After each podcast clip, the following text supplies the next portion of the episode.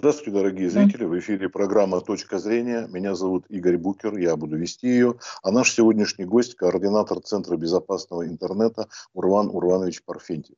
Здравствуйте, Урван Урванович. Здравствуйте.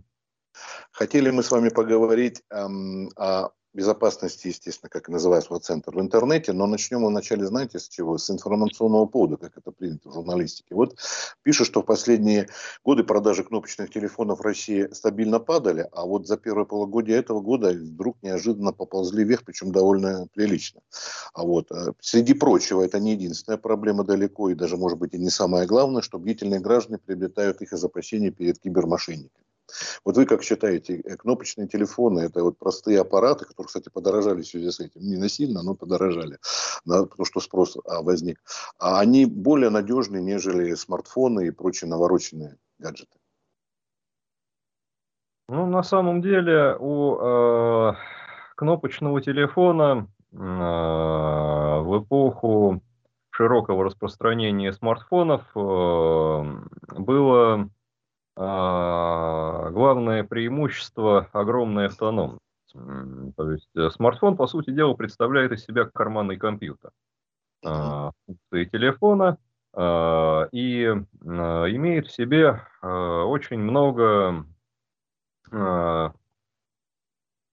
приложений и вещей, которые очень сильно потребляют энергию. А, в связи с этим э, хозяева смартфонов очень часто сталкиваются с тем, что их телефон разряжается намного раньше, э, чем, э, собственно говоря, им бы хотелось. И можно оказаться без связи в очень неприятной ситуации.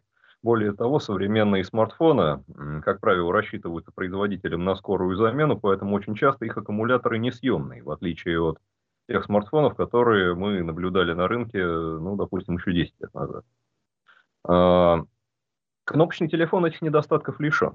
А, более того, а, пользователю не приходится бояться, сработает или не сработает телефон, например, на сильном морозе и так далее.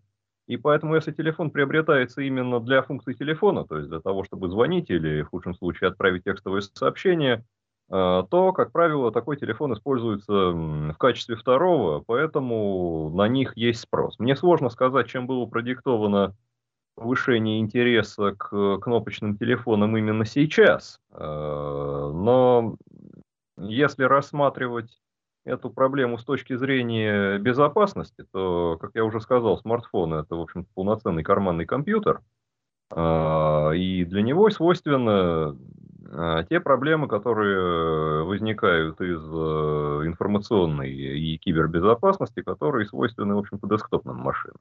Кнопочный телефон, конечно, этих проблем лишен, однако он не снимает э, вопросов с случаями телефонного мошенничества э, и э, распространением мошеннических ссылок через СМС. Да, но уязвимость тут одна, а, видимо, лишен, потому что у него нет таких приложений, как, допустим, Сбербанк там, или прочие других банков. Он лишен кнопочный телефон, и уже, естественно, туда а, попасть сложнее, правильно? А то, что вот как телефон используют, даже э, обычный стационарный телефон мошенники используют тем, что вот различными путями пытались выяснить. Я прав или тут э, есть еще ну, какие-то? В настоящее время э, эпоха э, личных э, стационарных телефонов потихоньку подходит к концу из-за широкого распространения мобильной связи. Пользователи, даже ранее имевшие стационарный телефон, очень часто при случае отказываются от продления контрактов на стационарный номер или держат такой телефон, не используя его, ну, по сути, по принципу, если завтра война. Потому что практика, например, э, шатдауна с электричеством в 2005 году в Москве показала уязвимость мобильной связи. Стационарная продолжала работать. А, Еще раз повторюсь, э, для смартфонов характерны э, все те э, проблемы в сфере безопасности, которые возникают с десктопными компьютерами, то есть это действительно доступ к компьютерным приложениям и так далее. Кнопочный телефон их лишен, однако он не гарантирует стопроцентной безопасности а, от э, мошенников, потому что мошенники чаще всего начинают контакты именно по телефону, то есть в голосовом разговоре, что, собственно, свойственно и для кнопочной связи. Ну, вы знаете, э, вообще стопроцентной безопасности нет э, ни в чем и нигде. Даже вот сейчас, когда делают прививки, они тоже стопроцентную не гарантируют, мы это тоже знаем. И вообще нигде. Господь Бог, по-моему, не дает стопроцентной гарантии. Но, тем не менее, мы как-то должны себя обезопасить, поэтому... А вот первые действия при потере телефона, смартфона или кнопочного телефона, гаджета, что бы вы посоветовали, может быть, по пунктикам? что нужно произвести. Ну, неважно, украл или просто человек его случайно где-то оставил. А, ну, а, смотрите, собственно говоря, эти рекомендации известны от сотовых операторов уже в течение 20 лет, когда сотовая связь стала активно распространяться. А, первое, что нужно сделать, нужно постараться заблокировать телефон. То есть для того, чтобы, ну, самая элементарная, самая старая угроза, которая известна с 2000-х годов, чтобы по вашей сим-карте не назвонили на бешеную сумму потому что финансовую ответственность будете нести именно вы как абонент. А, понятно, что, допустим, при а, предоплатной э, контрактной системе при достижении определенного порога кон контракт просто выключится, то есть пользователь не сможет делать исходящие звонки, но тем не менее это все равно будет неприятно. А со смартфонами сложнее, потому что Э, разблокировка э, смартфона дело, как мы все знаем, технически реальное. Если пользователь полагался только на, скажем так, внешний пароль э, и не сохранял по той или иной причине кучу э, паролей для своих приложений, то, естественно, злоумышленник получает э, полный доступ э, ко всей информации, которой э, как бы, законный хозяин э, имел доступ. В том числе эта информация может быть та или иная персональная особо чувствительная, информация банковская, э, информация, которая позволяет совершать те или иные юридически значимые действия. Поэтому, конечно, идеально с другого устройства попытаться максимально оперативно заменить пароли доступа к таким приложениям вот, на всех, на которые был доступ э, со смартфона. А, ну и опять же, скажем так, э, принять э, меры к невозможности использования самого телефона. Сейчас есть, конечно, приложения типа Find My Phone и так далее. Вот, они в определенной степени облегчают поиск, собственно говоря, самого аппарата, даже в случае замены на нем сим-карты. А я вот э, вас когда спрашивал, еще имел в виду, знаете что, несколько лет тому назад случайно узнал, очень давно уже, даже, может, даже больше пяти лет назад, о том, что как в Америке решили бороться с кражами этих гаджетов. Вот. Оказалось, что они на государственном уровне были приняты решение, что надо блокировать не сим-карту, а именно сам непосредственно номер телефона. И тогда он превращается просто в кусочек, ну, как мыльница, условно свою функцию выполнять перестают. У нас этого такого не закона и такой возможности нету, да, по номеру артикулу, там не знаю, как это правильно. Ну, по email, э, так называемому, то есть по идентификационному э, номеру самого аппарата, то есть блокируется не ваш телефонный контракт, блокируется само устройство. Да, да, да. Э, такие э, практики, собственно говоря, и в России пытались вводить. Мы слышали как бы соответствующие инфоповоды. Но, тем не менее, мы видим, что э, все равно, э, пусть даже на удачу, но э, попытки реализации ворованных гаджетов, пусть даже с рук, пусть не через скупку, они, скажем так, имеют место. Ну, то есть у нас таким образом заблокировать это невозможно на практике или реально? Ну, теоретически такая возможность есть теоретически есть. Так, хорошо. Но если перейти уже непосредственно вообще к безопасности в сети, в интернете, то а, вот основные правила тут какие? Они изменились, это вы сказали, за 20 лет мы знаем, как, как поступать с потерянными э, гаджетами, смартфонами и кнопочными телефонами, а вот сети, вот основные правила какие, каковы? Ну, вы знаете, цифровые технологии, конечно, за 20 лет э, сделали э, огромный шаг вперед, если мы, э, скажем так, э, в начале 2000-х э, вообще говорили э, об очень символической аудитории с модемным соединением, и люди выходили а, в сеть на очень короткое время. На полном серьезе пользователями интернета тогда считались люди, которые выходили в интернет раз в 6 месяцев. То сейчас, конечно, ситуация совершенно другая. Мы сейчас э, имеем уже, если считать несовершеннолетних, более чем 100 миллионный охват в России, причем а, подавляющая часть этой аудитории – это именно ежедневная аудитория. Мы говорим уже, по сути дела, о постоянной подключенности а, к интернету, то есть э, нахождение в таком ныряющем режиме. То есть э, нырнул в смартфон, что-то там посмотрел, вышел из него, поделал какие-то дела в офлайне, опять нырнул в смартфон.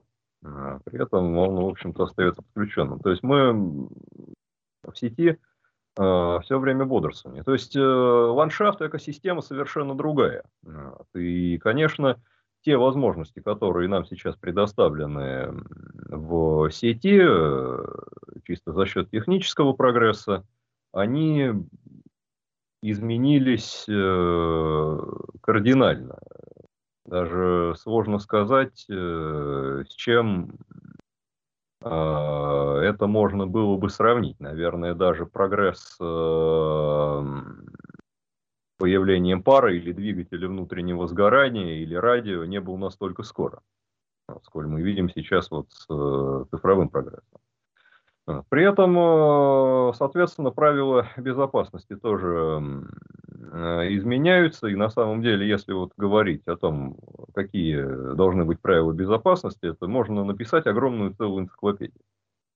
Да, ну основные хотя бы, вот, э, потому что, вы знаете, и, во-первых, наверное, отличается стационарный компьютер от планшета, от ноутбука.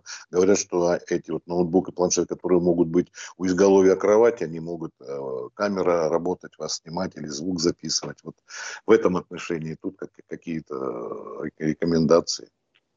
Ну, на самом деле э, технической разницы очень мало, потому что все эти устройства, э, как правило, работают примерно на одних и тех же платформах. То есть, если мы говорим, допустим, о мобильных устройствах, без разницы, это планшет или это смартфон. Э, ну, понятно, что десктопная версия, например, операционной системы, да, она будет несколько своя. Вот. Но в большинстве случаев Уязвимость связана не с железом, уязвимость связана с тем программным обеспечением, говоря вот старым языком, которое мы используем.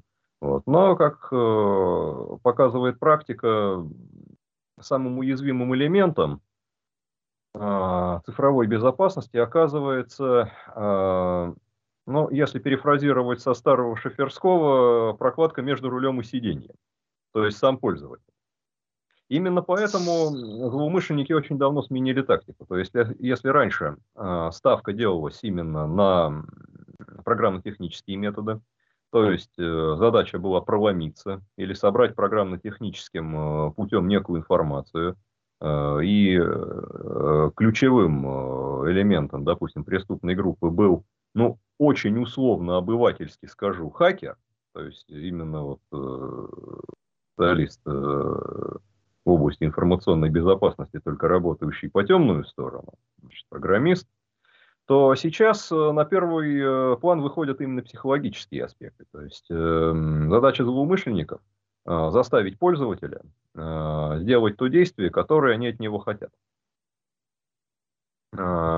Именно поэтому сейчас э, основной совет, он уже не программно-технический. То есть, допустим, лет 10 назад мы все время начинали с совета «Ставьте антивирус». А, сейчас э, это советы чисто психологические. Думайте, что вам говорят, думайте, какую информацию вам прислали, анализируйте ее, относитесь к ней критически. А, и, ну, грубо говоря, не верьте ничему, что вам попытаются скажем так, э,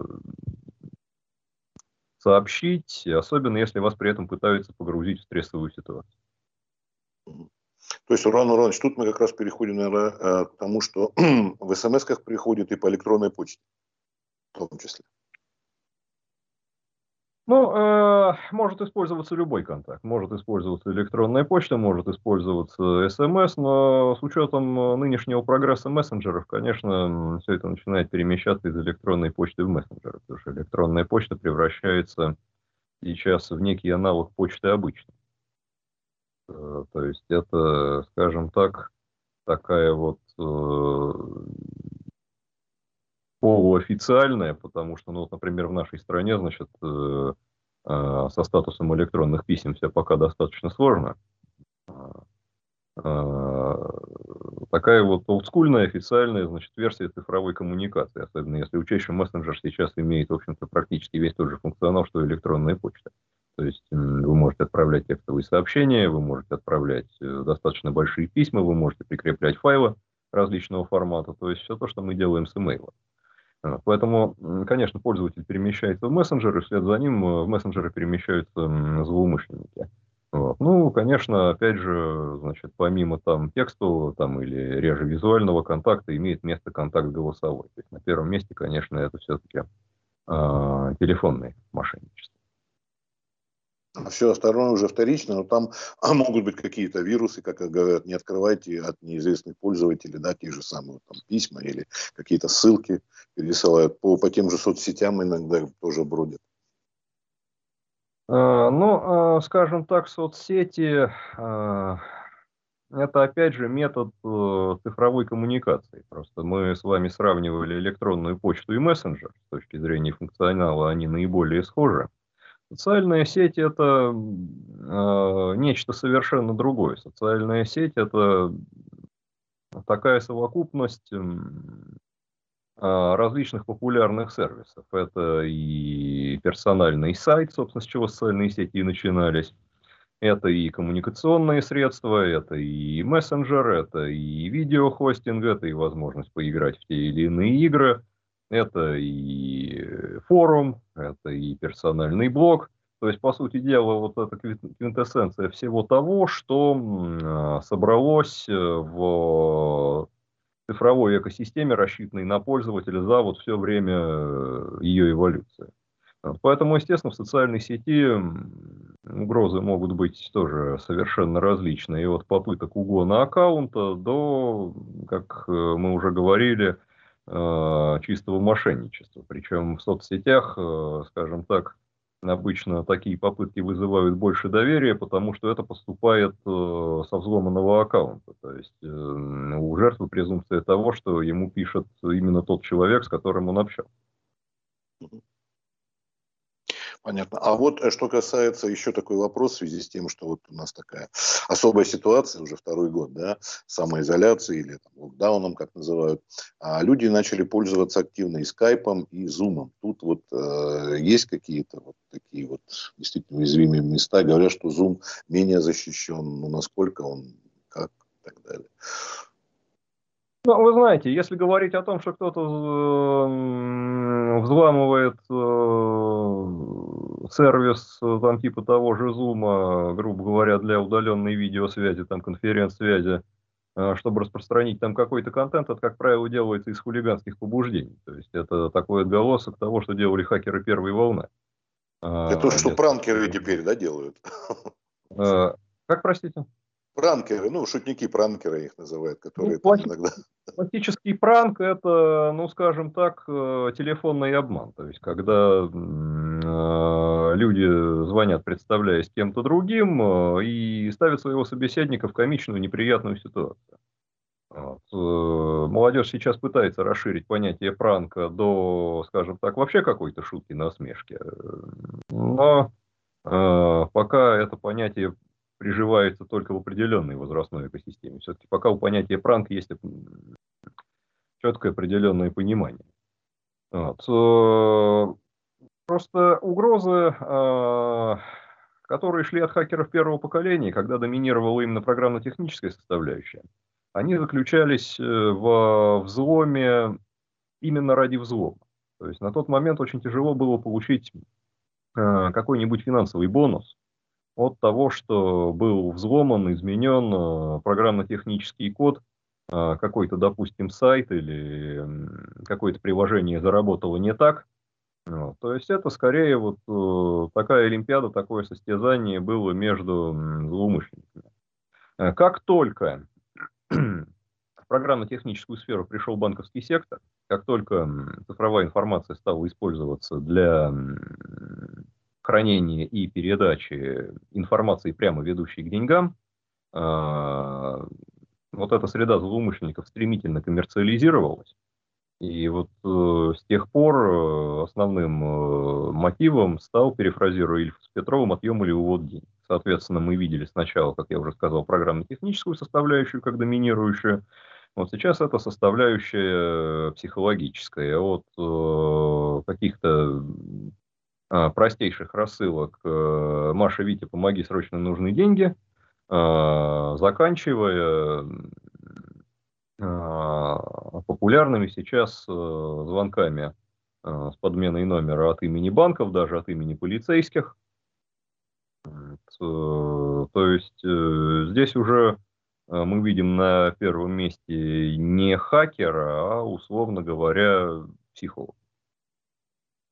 Тут делается что-нибудь в сфере защиты вот, потребителя от такого рода звонков? Иногда просто приходится читать в постах, когда предупреждают те же банки о том, что рассылки дают, да, то-то, то-то, а пользователь начинает писать, да вы их бы лучше ловили, там то-то, то-то, то-то. И целый набор того, что э, не самому защищаться от них, а вот и с вашими советами, а то, что вы должны предпринять нечто такое, чтобы их не было. Я понимаю, что это нереально, но тем не менее, как бы вы ответили? Знаете, а, всегда и везде а, первым элементом безопасности будет сама потенциальная жертва. Э, а, потому что правоохранитель не может присутствовать всегда и везде. Он не присутствовал так даже в Оруэлловской реальности в 1984. Иначе бы не было самого сюжета этой книжки. Э, Все начинается с э, того, что пользователь должен э, понимать, каким образом ему себя вести, как реагировать и как поступать. К сожалению, очень часто пользователь мотивируется совершенно, скажем так, другими вещами, особенно это связано с резким ухудшением материальной ситуации, в первую очередь для России – вот, пользователь зачастую решает рискнуть, а вдруг мне повезет. И, э, скажем так, э, очень глубоко втягивается в такой вот преступный замысел по уводу у него денег, который, в общем-то, до последнего момента пользователю не кажется преступным. Поиск злоумышленников – это уже э, вторая стадия. Как правило, это происходит после того, как э, все произошло. То есть мы говорим не о превенции, не о предотвращении. Мы говорим, э, собственно говоря, о классических э, оперативных и следственных действиях.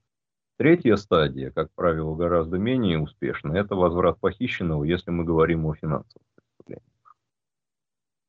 Я с вами бы согласился только на 90%. Вы знаете почему? Есть еще вот эти хотя бы 10, я не знаю, может быть даже 15, может быть 5.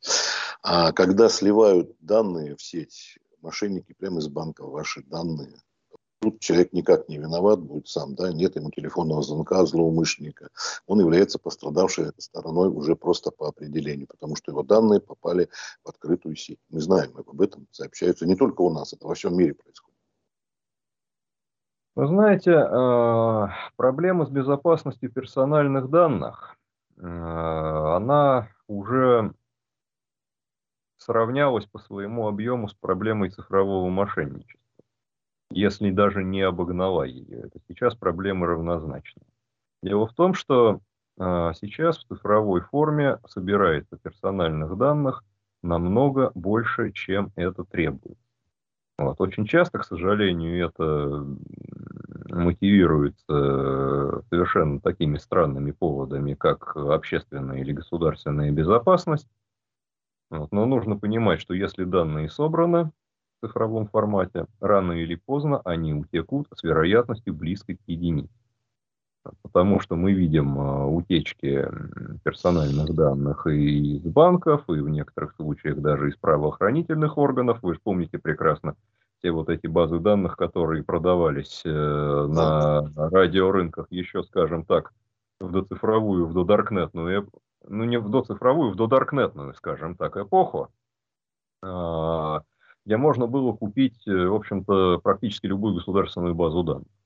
Вот, к сожалению, ситуация усугубляется, когда пытаются перевести дополнительные данные в цифровой формат. Э, при этом нужно понимать, что ни одна система безопасности э, не гарантирует стопроцентного результата и в любом случае минуса для граждан, для обычных пользователей от такой утечки будут всегда больше, чем плюсы от тех, для тех, кто хочет, вот, э, скажем так, эту повышенную цифровизацию персональных данных нет. Но в том случае, если человек э, что-то потерял ну, в денежном эквиваленте или еще как, каким-то образом был наказан, он имеет возможность э, вот что-то сделать, сославшись на то, что его данные были в открытом доступе или проданы третьей стороне. Далеко не всегда. А, потому что сейчас у нас, э, ну, по крайней мере, в России дел, действует такая презумпция, что если кто-то набрал ваши логин и пароль, то это вы. А, поэтому, угу. по сути дела, а, вы окажетесь э, в ситуации, когда вам нужно будет доказывать, что это были не вы на самом деле.